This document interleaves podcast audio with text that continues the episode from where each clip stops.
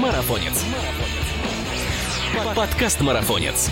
Всем привет! Это подкаст «Марафонец». Здесь мы обсуждаем бег и спорт на выносливость, тренировки, экипировку, соревнования, мотивацию, другими словами, все, что делает нас сильнее, а жизнь активнее. И с вами его ведущая Мирова Ася.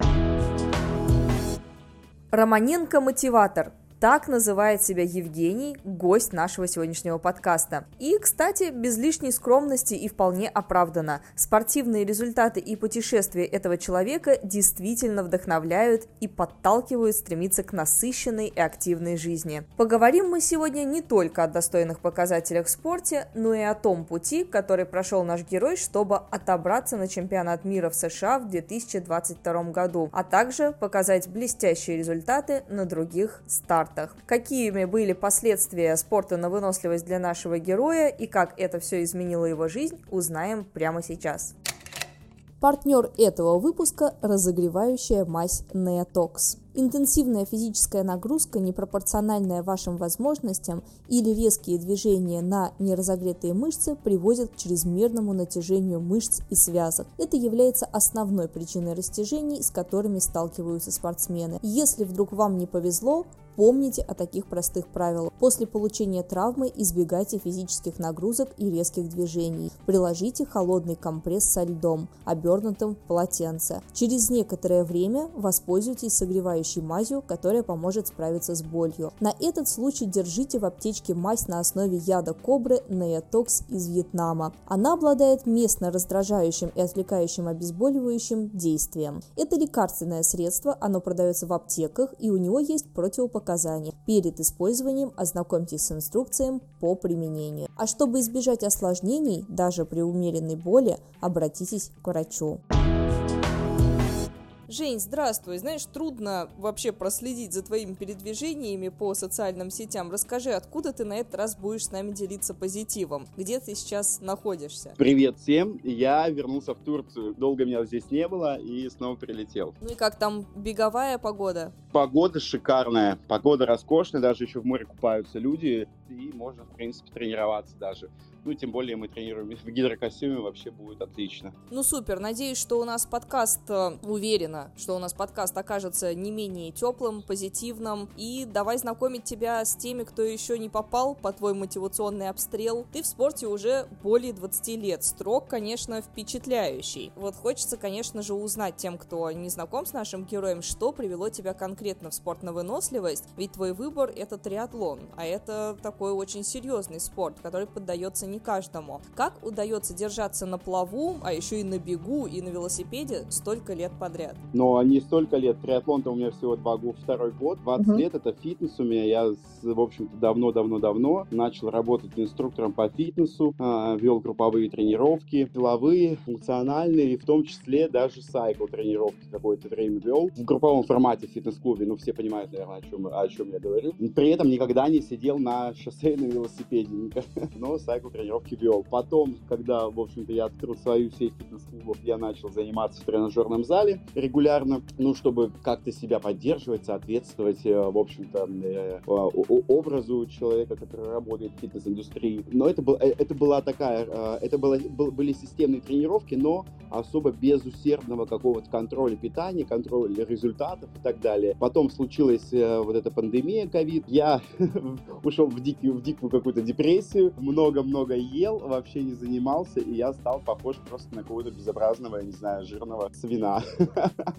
И решил, и решил использовать свои знания в области фитнеса по делу, как говорится, применить их к себе. Составил сам себе программу питания, программу тренировок, включил туда пробежки ежедневные, начал бегать. При этом три раза в неделю занимался в тренажерном зале, пять дней в неделю бегал. И тренер мне говорит, сходи поплавай, потому что ты много занимаешься, тебе нужно когда мышцы твои расслаблять, бассейн, будет прикольно. И так я пришел первый раз в бассейн и плавал как бабушка, глядя, глядя на проносящихся мимо э, просто каких-то китов-убийц и думал, нифига себе, люди, наверное, плавают детство, профессиональные пловцы, вот это да. Потом я начал увидеть бабушек, проносящихся мимо меня, и думаю, ничего себе, даже они так умеют, а я нет. И в итоге я записался в школу плавания. Так я пришел мучиться, просто плавать. Это было какое-то мучение, это был какой-то ад, потому что вода в носу. Э, ну, нужно понять, я прошел плавать в 30, э, сколько, 35 лет мне было, а, учиться плавать. Никогда до этого я вообще не плавал. Естественно, э, начинал вообще с нуля. Мне было трудно, мне было прям трудно. Я был на грани того, что зачем мне все это нужно, терпеть эти унижения в бассейне. Мне казалось, все на меня смотрят и ржут надо мной. Просто как-то. Но потом как-то в один из дней, глядя на, да, на дно бассейна в Лужниках, я такой думаю, не, ну если я пришел, надо это сделать в конце концов. И так я через месяц тренировок в группе, в школе плавания, я проплыл мой первый километр без остановок. Для меня это был какой-то просто феноменальный праздник. Я думал, ничего себе, классно. Ну и параллельно с этим я, э, тут мне друг посоветовал пойти а, на велоспорт, познакомил меня с тренером. Я пришел и тренер мне прям сказал, блин, да, у тебя прикольно все с координацией, ты выносливый, давай заниматься. А да, похвала на меня действует очень сильно. меня первый раз похвалили, и сразу же я такой думаю, о, круто, значит, у меня получается, надо заниматься. Вот, было очень смешно. У меня был тренер по, плав... по плаванию в группе, тренер по, вот, по велоспорту. Бегал я сам. И в какой-то из дней, то, что там у меня знакомый говорит, какие там ты старты выбрал на этот сезон, что у тебя есть вообще, где участвуешь? Я говорю, не знаю. Он говорит, ну так спроси у тренера. я подхожу к Саше Лисовскому, он меня тренировал по велоспорту, на вело. Я говорю, Саша, какие у меня старты в этом году? Это было очень смешно. Он говорит, в смысле, какие? Ну, тебе нужно, надо решить. Я говорю, ну, а ты же тренер по триатлону, я же триатлоном занимаюсь, да? Ну, понимаете, да, о чем речь? Я занимался в разных местах, и мне казалось, я занимаюсь триатлоном, и все сейчас как-то это, видимо, то, что мне нужно. Выяснилось, что это было немного не то. Потом э, Саша познакомил меня с первым моим тренером по триатлону, и, в общем, дело, дело поехало. Сдвинулось, так скажем, с мертвой точки. Появился план тренировок по триатлону, появились, э, появился график соревнований, какие-то сборы первые мои и какие первые результаты, наверное. Первые трудности, первые преодоления. И я понял, что это то, что мне нужно. Вкратце это вот так. Какая-то череда случайностей прям получается. Наткнулся на это, случайно на велосипед наступил сюда, это ногу окунул в бассейн. Кстати, что круто, что я уже могу вот сказать, например, за два года занятий, ну, много кого знаю, из ребят-спортсменов, из тренеров многих. Очень, конечно, мне помогло то, что я достаточно быстро нашел э, сразу хорошего тренера топового взял. Это мне помогло, наверное, не потеряться в триатлоне, не потерять кучу времени. То есть я сразу пошел по нормальному графику, по нормальному плану и заниматься, поехал на сборы э, и, в общем-то, окунулся полностью в этот мир и понял, что как бы надо делать. Поэтому это, если кто-то из новичков слушает, э, рекомендую лучше, конечно, идти сразу к хорошим тренерам и нужно понимать, что хороший результат требует хороших вложений, в общем-то. Плюс ко всему нужно понимать, что триатлон это прежде всего долгая, нудная, упорная, цикличная работа. Сейчас, конечно, все на тебя смотрят, как на кита-убийцу, да, и думают, что, наверное, у кого-то просто гены предрасpo... пред... предрасполагают к такому замечательному времяпровождению. Но вот мы сейчас узнали, какой путь был мучений. Да вообще, конечно, я, я на моем первом старте, у меня был первый старт в Крылатском спринт. Я на тот, это было в мае, гром, московский гром, я занимался в на то время, в конце мая был старт, а я вот в начале февраля пришел плавать учиться. Ну, то есть февраль, март, апрель, май, там 4 месяца условно. И два из них, два месяца только я занимался по плану триатлоном, тренером. И я пришел на этот старт. И когда э, вот это люди побежали в воду, и я, я побежал в ними, а спринт надо проплыть было всего 750 метров этому Крылатскому пруду, все его знают, естественно. У меня еще на тот момент была дикая фобия открытой воды, я никогда вообще не плавал ни в океанах, ни в морях, и вот особенно где я не вижу дна и еще что-то. Тем более в водоемах, э, которые зеленые или какие-то коричневые, я вообще бы никогда не зашел туда. А здесь я забежал вместе со всеми метров через 100. А, нужно еще понять, что я первый раз надел гидрокостюм. Метров через 100 я начал задыхаться, я остановился, я начал махать руками спасателям, думать, зачем мне этот триатлон? Нет, это точно нет. Я прекрасный, отличная жизнь без всего этого триатлона. Мне это точно не надо. Что, что со всеми этими людьми? Они что, ненормальные? Куда они все плывут? Делать, что ли, им нечего? Я, в общем, начал махать руками, но было очень много людей, маленькая, маленькая площадь, еще первые 100 метров, поэтому там куча была огромная. Естественно, меня вообще спасатели не видели. Ну, я просто начал вокруг глазами искать, где ближайший берег, чтобы сейчас туда доплыть и выйти самому. Вот в этих вот каких-то моих а, ощущениях я потом подумал, что, блин, ну до берега тоже далеко, там какой-то бетонный скат, я сейчас буду как этот каракатица выползать на этот берег, это будет очень смешно, поэтому думаю, ладно, пока никто не видит, вокруг много людей, поплыву брасом, так проще, вот так как-то я доплыл, значит, этот первый этап, поэтому у меня прям было желание сойти и сказать, не-не-не-не, все, спасибо, до свидания, все, э, все свободны, я ухожу, еще не начал, так что такая история была с плаванием у меня. Ну и плюс мне мерещились какие-то мертвецы под водой, какие-то там коряги, водоросли, мне казалось, что это все сейчас меня утащит под воду, усилилась вот эта моя фобия воды открытой. К слову, она сейчас вообще прошла. Я сейчас плаваю в любой воде. В этом году я был на сборах в Калининграде перед стартом Iron Star Калининград. А, я две недели там был, и там все время были дичайшие волны. Я в этих волнах плавал один. Люди на берегу смотрели на меня и удивлялись, как он плывет. А я реально плавал. Ну, сейчас у меня нет от фобии, слава богу, я прекрасно сейчас себя чувствую в воде. А звучит, э, как будто ты просто перестал принимать какие-то психоделики. Как такие белки-истерички могли стать чемпионами вообще? Вот сейчас мы об этом как раз-таки и порассуждаем. Ну вот э, скажи, пожалуйста, для многих триатлон это такое вот крутишь, сидишь, плывешь э, несколько часов подряд, такая нудная, тяжелая работа. И многих страшит эта картина перманентного накручивания педалей и кругов в бассейне. В чем для тебя прелесть триатлона? С чем тебя влюбил в себя этот спорт и почему монотонность дается не с таким, как видно, раз ты продолжаешь э, отвращением и трудом? Триатлон вот я уже забегаю вперед, влюбил меня велосипедом, потому что, как я уже сказал, я быстро достаточно поехал на первые сборы и научился ездить на велике на, на, на дороге нормально. Я помню, в Сочи первый раз сел на велосипед, пачку меня там поставили в середину, нужно было ехать. Это был дичайший стресс, потому что едут все близко, я так никогда в жизни не ездил, думаю, что происходит, как ехать. И я так боялся подвести группу, но вот я так боялся, что не кто-то что-то там сделает, а я что-то не то сделаю, из-за меня, не дай бог, сейчас все эти люди повалятся. Но при всем при этом я успевал любоваться красотой вокруг. Мы были тогда в Сочи. Естественно, до этого я был в Сочи, но в качестве там а, веселящегося отдыхающего. вот. И поэтому, когда я поехал поедем там на Красную Поляну на велосипеде, я думаю, блин, это очень крутое ощущение, когда ты можешь вернуться в те же места, которые, в которых ты уже был, но ехать по дороге на велике, и ты успеваешь на, вел- на велосипеде э, смотреть вокруг вот на то, что происходит, на эту красоту. Тогда еще у меня даже не было никаких планов ни на какие результаты. То есть тогда я просто думал, что это классное хобби вот такое, просто свободно поехать, классно покайфовать, покататься и, и так далее. Потом я поехал на сборы в Кисловод сразу же. Я влюбился в эту природу, э, ну, блин, эти горы, это было очень красиво, но это было нереально красиво. А, и так получилось, что за первые мои два месяца я съездил э, два месяца подряд на разные сборы, и там уже, ну, невозможно было не влюбиться, потому что, как, ну, как действительно я уже сказал, я не потратил время на то, чтобы в это втягиваться. Я считаю, что это было правильно, потому что одно дело, когда ты сам, там, тебе какой-то тренер из интернета, там сейчас много таких, написал план, ты такой идешь один в бассейн, не зная никого, никаких спортсменов, никаких тренеров, не понимаешь, для чего тебе это нужно. Что-то там плаваешь, потом идешь, крутишь этот станок, не понимая, что и как, и также бегаешь с неправильной техникой. Конечно, это тяжело, э, это тяжело будет полюбить, если это не будет получаться и не будет никак контролироваться и поддерживаться со стороны.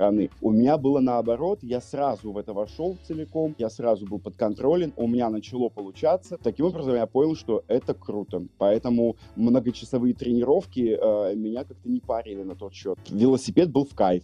Плаваю я немного часов, плаваю я мало, бегаю тоже не так много, поэтому многочасовые это был только велосипед, а велосипед на тот момент для меня был в кайф. Поэтому это было прекрасно. Жень, ну давай тогда двигаться к твоим достижениям. Совсем немного времени прошло с того, как ты отобрался на чемпионат мира в 2022 году, но из-за особенностей э, нашего времени не смог туда поехать. В этом сезоне ты показал отличный результат э, на наших стартах отечественных. Давай поговорим немножечко о них. Какие из них вообще ты считаешь своими самыми любимыми и запоминающимися? Ну, у меня любимые старты э, сложно пока назвать, потому что я практически везде э, стартовал первый раз. Так как я второй там сезон всего в триатлоне. Каждая локация была для меня новой. Единственная локация, которая повторилась, это Iron Star Казань, но мне она как в том году не зашла, так и в этом году не зашла. вообще.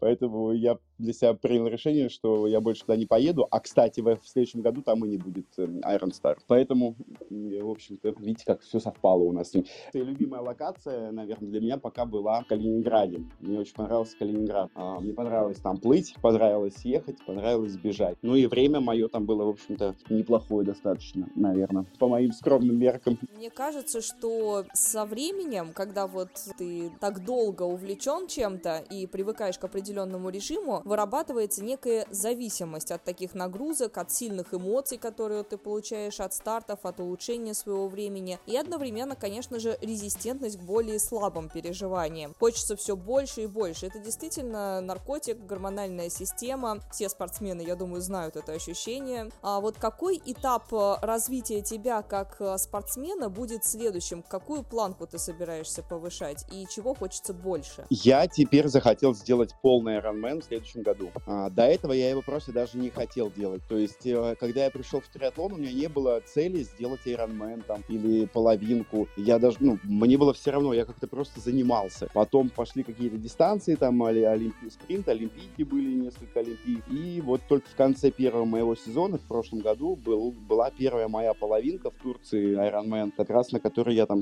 отобрался на чемпионат мира. В этом году у меня были две, кажется, половинки. Третья не состоялась, потому что я пропустил из-за болезни, пропустил период подготовки, и, в общем-то, это должна была быть Iron в Сочи, должен был быть. Но я поехал туда просто так, потому что поболеть, поддержать, и, в общем-то, я ездил с маршалом на, на мотоцикле на велоэтапе у профиков, снимал их на телефон, там передавал ребятам в, в Федерацию триатлона России видео классные у лидеров, как меняется гонка, кто меняется там. И я прям понял, насколько круто делать полный. И вот пока я там ездил на мотоцикле с маршалами, я, конечно, зарядился по полной и думаю, все, теперь точно я хочу сделать полный Ironman в следующем году, полный, полную дистанцию. Как правильно ты сказала, да. кайф от эмоций до дрожи, до мурашек, я даже, мне это супер сложно передать. Каждый старт, он сложный по-своему. И у меня не такой большой опыт еще, да, ну, наверное, для новичка результаты у меня хорошие, но опыт все равно не такой большой. И поэтому каждый мой старт, э, я, э, я сталкиваюсь на каждом старте с какими-то трудностями и по-прежнему с преодолениями. То огромные волны,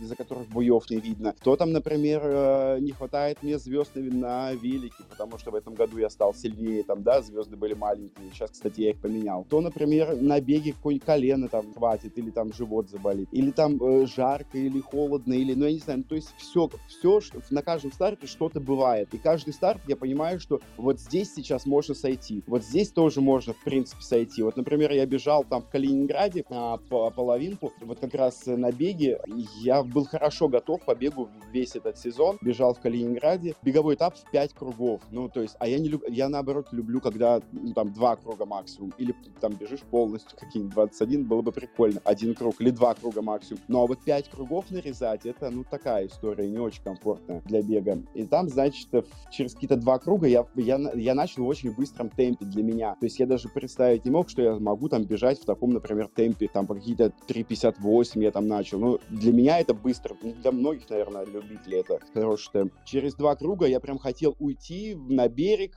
сесть, отдохнуть, и думаю, ну, сейчас я вернусь, отдохну, если силы будут, я еще три круга пробегу. Слава богу, я этого не сделал. На этой какой-то силе, на этой силе воли я добежал и пробежал, в общем-то, неплохо. У меня получился тогда э, час 26, кажется, поло, по, полумарафон. Это было мое лучшее прям время, и там по 4, что-то 0,4, что-то такое было на километр. То есть я таких цифр даже представить себе не мог. За эти цифры, за, как, за какое-то вот такое улучшение мест, результатов, то есть у меня было, по-моему, седьмое место, что ли, там по общему итогу, но это как для меня это круто. И получается так, что те эмоции, которые ты испытываешь на финише, от того, не от того, что люди кричат или кто-то тебя поздравляет, а от того, что ты действительно смог пройти всю дистанцию, и у тебя было тысяча причин остановиться, допустим, но ты все равно это доделал, и это так, и, и вот от этого просто распирает. И ради этого стоит проделывать новые новые, проходить все новые новые маршруты и дистанции. Например, вот когда я бежал сейчас э, полумарафон, ну, когда в рамках московского марафона в сентябре в этом году,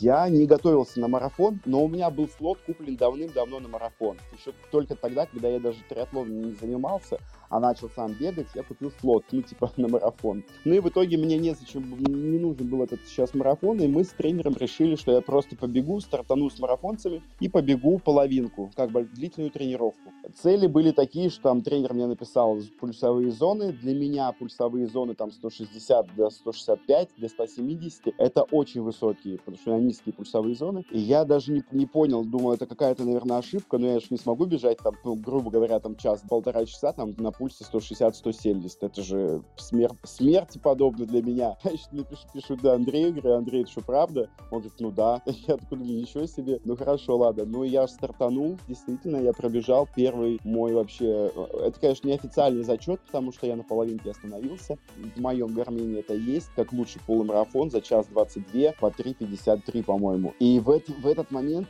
ты начинаешь настолько в себя верить и думать, что... То есть я пробежал на этом пульсе, я пробежал из 4 минут, там по 3.53 даже, а не по 3.59, например, да? Так, уверенно из 4 минут, половинку, и думаю, а ведь еще в прошлом году я там типа бегал в Лужниках 3, 4, 5 километров темпом там по 6 минут и думал, что все это мой предел. Но тут вопрос веры, веры в себя, насколько тебе нужно, насколько ты, у тебя есть силы, э, насколько есть силы преодолеть и насколько ты кайфанешь потом от того, что ты сделал. Поэтому кайфовать нужно не от места там, например, какого-то. У меня же не было мест, ну, у меня там было одно первое место в Крыму, так, э, места у меня пока в моей категории 35-39, где просто кони какие-то, а страшные кони выступают. У меня места невысокие, но я кайфую от улучшения моего времени так, каждый раз. И, конечно, у меня есть планы, планы на места в, в следующем mm-hmm. сезоне. И это будет.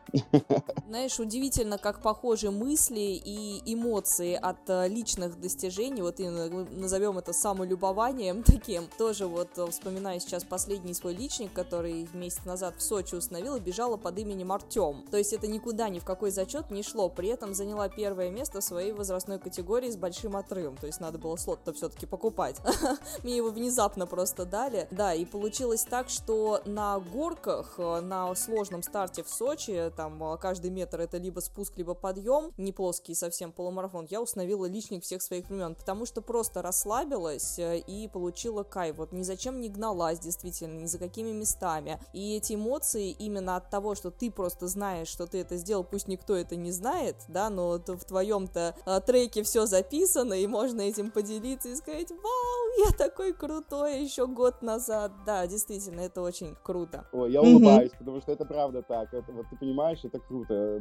Да, да, есть такой личник, это классно. Ну, раз мы так мотивационно сегодня начали подкаст, и хочется немножечко развить вот эту тему, а, может быть, обратной стороны медали, чтобы наш наших любителей тоже настроить на то, что это нормально, да, волноваться, это нормально а, переживать какие-то неудачи на стартах, делать выводы. И вот а, тему волнения хочется немножечко развить. Так называемого предстартового мандража, как он возникает и как можно с ним бороться. Может быть, есть у тебя какие-то фишки, а, которые ты, которым ты прибегаешь, чтобы подавить, потому что он действительно ведь может очень сильно мешать спортсмену. Как а, заводить а, систему, да, нервную, поднимать все определенные определенно кортизол и так далее, бей, беги, две реакции, не остолбеней только главное перед водой. Вот, что ты делаешь, чтобы немножечко снизить этот уровень? С моим небольшим опытом я только на одном старте, пожалуй, не волновался. Не, не волновался, а успокоил себя. Это вот сейчас, который был в Турции в октябре, ой, в ноябре, 6 ноября, Ironman. Я до этого, у меня такой дикий мандраж был всегда.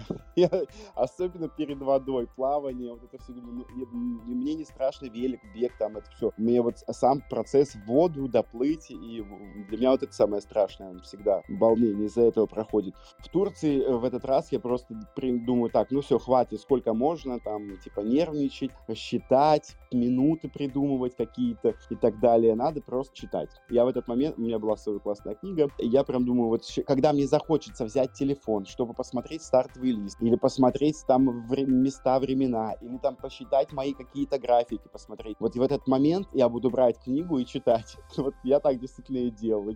Там, ну так все там, хочется посмотреть, хочется опять посчитать, хочется э, там сверить. Думаю, так, беру книгу, все, убираю телефон. И читал книгу, отвлекался. Это, это сэкономило мне кучу просто нервов, это, это правда, потому что ну, без считать можно бесконечно, но ты все равно не сделаешь так, как я пока, к сожалению, ни разу не сделал так, как я себе насчитывал. Но поскольку я достаточно там, медийный в Инстаграме и веду активно мой спортивный блог, так или иначе, все равно я делаю устраиваю с подписчиками какие-то игры там по розыгрыши и пишу мое время, потому что это всегда интересно аудитории, поучаствовать, там, получить какой-нибудь от меня подарок, типа там кепку или что-нибудь еще, а, мерч, мерч э, Ironman. Поэтому я там пишу, пишите ваше время, прогнозы и так далее. И волей-неволей я все равно читаю, что пишут люди, ну, то есть ответы.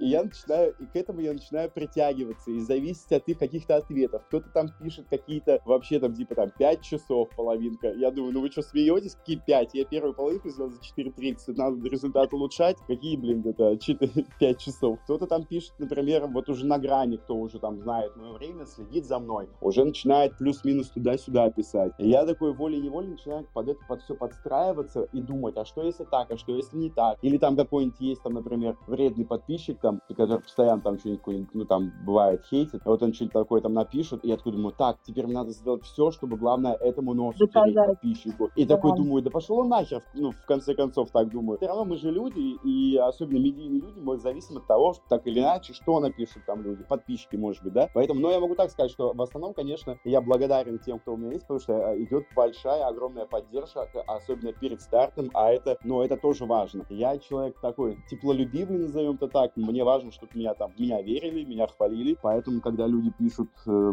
какую-то такую поддержку, это всегда меня заводит, заводит на результат, на хороший.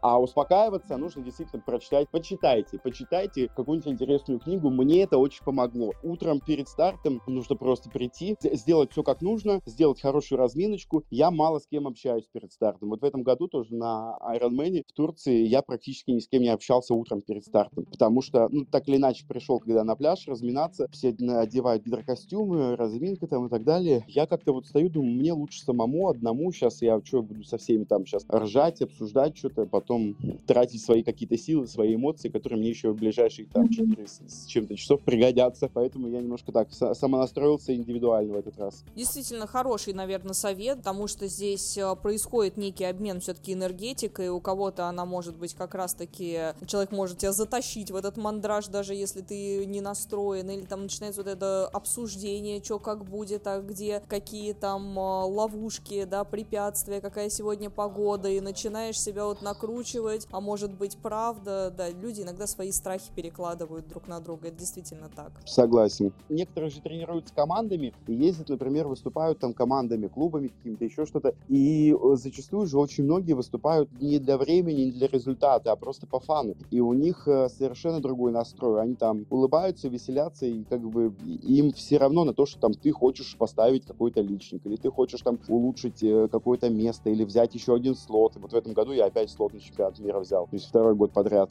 в следующем году в Финляндии, но неизвестно, допустят опять спортсменов из России или нет. А взял, кстати, слот очень смешно по ошибке. Мне тоже начали все писать, такие, как это ты взял? Их же не дают русским. ну, там техническая ошибка была очень смешно. Могу рассказать, если интересно. Давай, отобрал у кого-нибудь?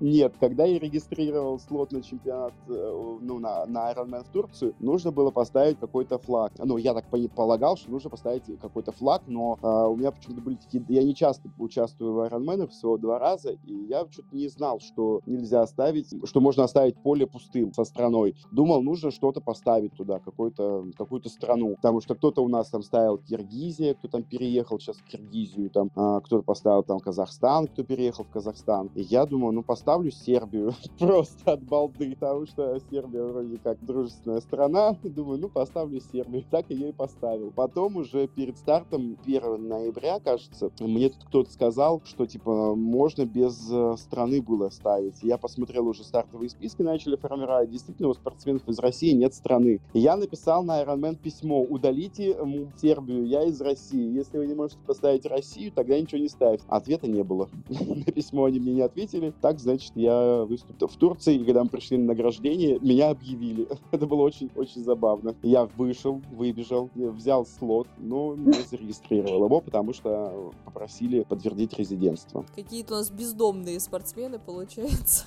Справедливости ради скажу, буквально дней через пять после этого Ironman мне прислал поздравления и поздравил меня с участием в чемпионате мира в Лахте. Это тоже такая странная цепочка, потому что я не зарегистрировал же свой слот, не оплатил участие, но они прислали мне, что ждут меня, и штрих-код, там QR-код что-то прислали. То есть я хочу им как бы написать письмо, ну, типа, с одной стороны, стороны, можно им написать письмо, уточнить, правда ли я допущен к участию, и, в общем, посмотреть, что будет.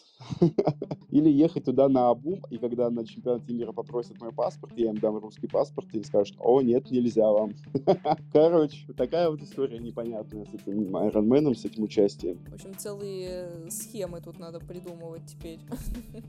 Понятно. Еще очень важный момент, который я считаю обязательно надо затронуть, это замечательная форма атлета. Если она такова, и я наблюдаю ее многие годы, когда слежу за тем или иным спортсменом, ну, опустим тот момент, что ты там немножечко покушал, скажем так, что у нас там была пандемия, я думаю, у всех было, все первые, первые месяцы офигевали и хомячили все, что есть, а потом и чего нет. Так что форма у тебя держится, скажем так, в такой константе. Поэтому хочется, естественно, уточнить. Любому атлету известно, что не только нагрузки, нагрузки во вторую очередь, они даже порой провоцируют еще больший зверский аппетит, а в основном питание. То, как ты питаешься, собственно, так ты и выглядишь, так ты и соревнуешься. У тебя в этом отношении кажется визуально, что все замечательно, и хочется уточнить у тебя план, посчет, ограничения, принципы, все, все выкладывай.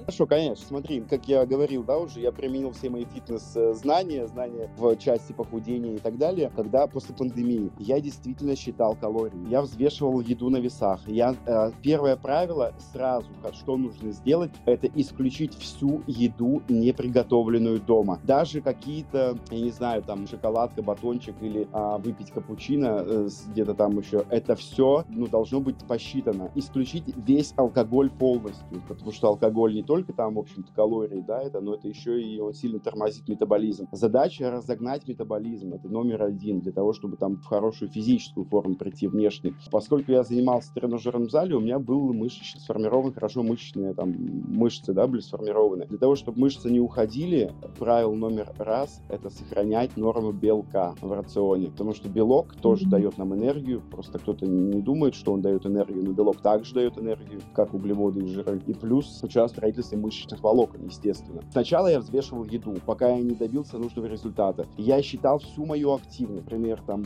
пробежки, вот это вот бабушкино плавание в бассейне, там то, что я плавал там 200 метров брасом. Я считал тренировки в тренажерном зале. Я включал трекер, когда гулял с собакой. То есть я знал, в каком, какая моя пульсовая зона жиросжигания, и я старался все время находиться в этой пульсовой зоне. Это еще не занимаясь триатлоном, это пока просто как, как там похудеть, держать там себя в форме. Плюс, конечно, я ел. Я был постоянно в дефиците калорий, но я соблюдал нормы белка. А за счет этого у меня происходило жиросжигание и без потери мышечной массы. 2,5 грамм белка, 3,5-4 углеводов было и где-то 0,6-0,8 было жира. Но это в период именно интенсивного похудения, когда вот нужно было весь жир лишний убрать. То есть у меня тогда было 18 килограммов жира, а сейчас держится в районе 6-7 килограммов. Ну, то есть я убрал прям 12 килограмм жира, там, мне кажется, месяца за 3-4. При этом сохранив полностью мышечную массу. У меня даже приросла мышечная масса. Это, естественно, на инбаде все я делаю, это не от балды. То есть я каждый там делал замер состава тела. И в зеркале видно, и на бумаге видно. Вот. Потом, когда я перестал уже по весам,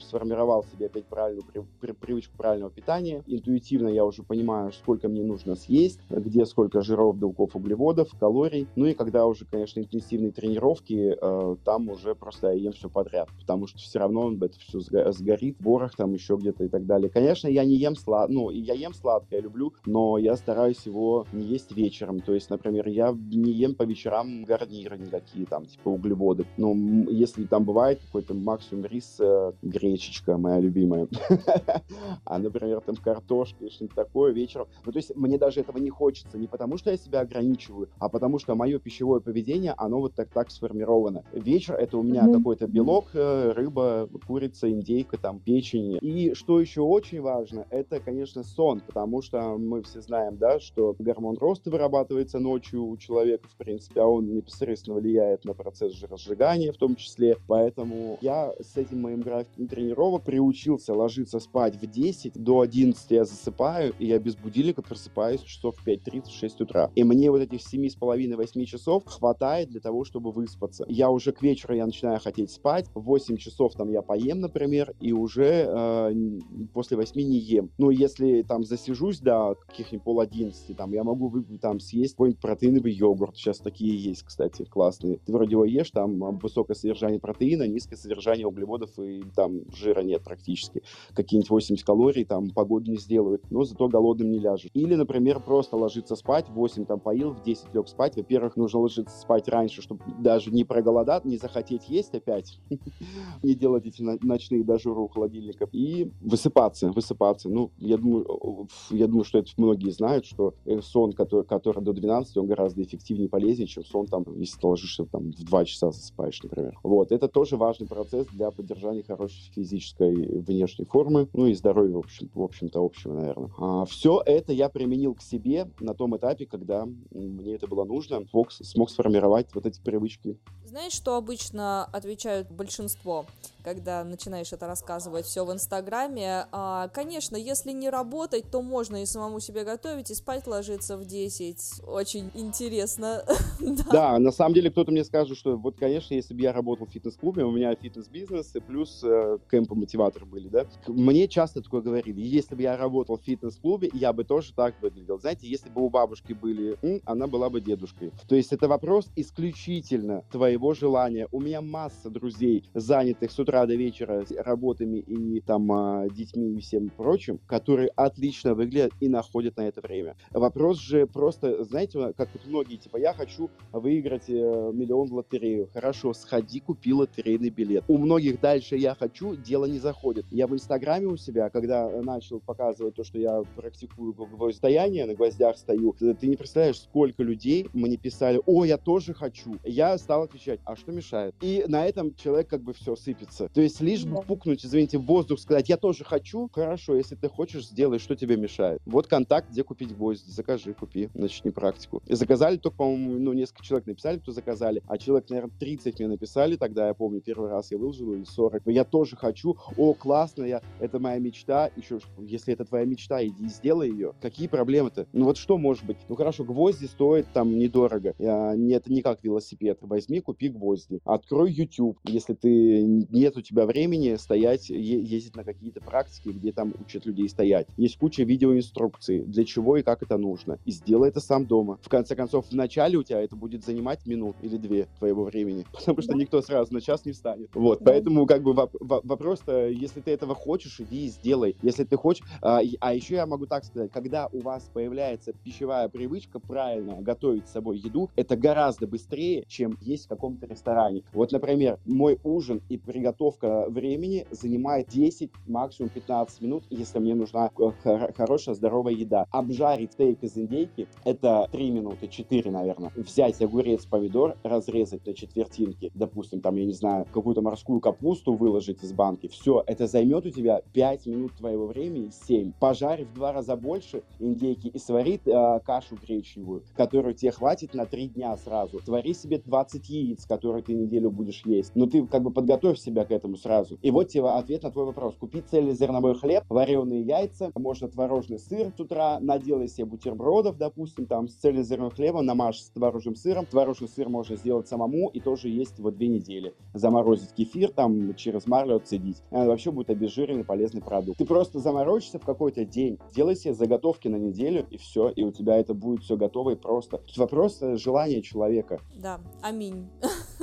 Хочется, ну, под, да, под каждым словом поставить. Э, действительно, это минус время, это в два раза, наверное, в несколько раз меньше все-таки денег. Пять раз дешевле это. И если продолжать эту тему, вообще углубляться в нее, если мы посмотрим на триатлетов, то очень такая весомая часть их это бизнесмены, это люди увлеченные, имеющие свой бизнес, то есть это не халявщики, которых там спонсирует кто-то, и они целыми днями раскатываются на велосипеде. При этом режим питания человека, человеку такому приходится соблюдать, и режим сна. Так что, если вы э, посмотрите статистику и попытаетесь поковыряться, то можно прийти к выводам, то, что проблемы, наверное, индивидуальны все-таки. Да, знаешь, еще проблема какая? Люди просто не знают, как правильно питаться, и не знают, что им нужно есть. То есть они вроде понимают, и когда ты не знаешь, как нужно питаться, твой набор продуктов очень скуден и ограничен. и, ты, и тебе это надоедает. Ты такой думаешь, типа, ну, сколько, вот как есть такой стереотип, что все качки в тренажерном зале едят гречку, ой, это, это рисы и, и куриные грудки. Да, это ж можно вывернуться наизнанку, если там месяц есть грудки куриные и, и, рис просто. Ну, то есть я соглашусь вообще, это надоест кому угодно. Но здоровый рацион можно очень хорошо разнообразить, и причем недорого, не, не так, как это кому-то кажется. Для этого, например, есть какие-то, не знаю, там, те же приложения. Ну, приложения это скучно. Короче, подвожу к тому, что скоро я буду составлять это тоже. Так что, может быть, ко мне обратиться за профессиональной консультацией. Правильно. А, это нужно, этого действительно сейчас в достатке. Мы не за железным занавесом живем. А, можно и даже в оригинале почитать а, сразу переведенные вообще статьи и все что угодно сейчас можно найти. Но это и минус, потому что такое море информации, оно дает очень много... Большой выбор, и все, и сразу начинаешь теряться, куда, как на парковке, когда приходишь, одно место, сразу встаешь, и когда свободно 15 мест, и думаешь, ага, куда встать?